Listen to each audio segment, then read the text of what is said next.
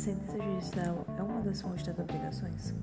Bem, a sentença judicial não é uma das fontes das obrigações, porque apenas declara uma obrigação que já existe. Portanto, a sentença condena o devedor a pagar uma obrigação que já existe.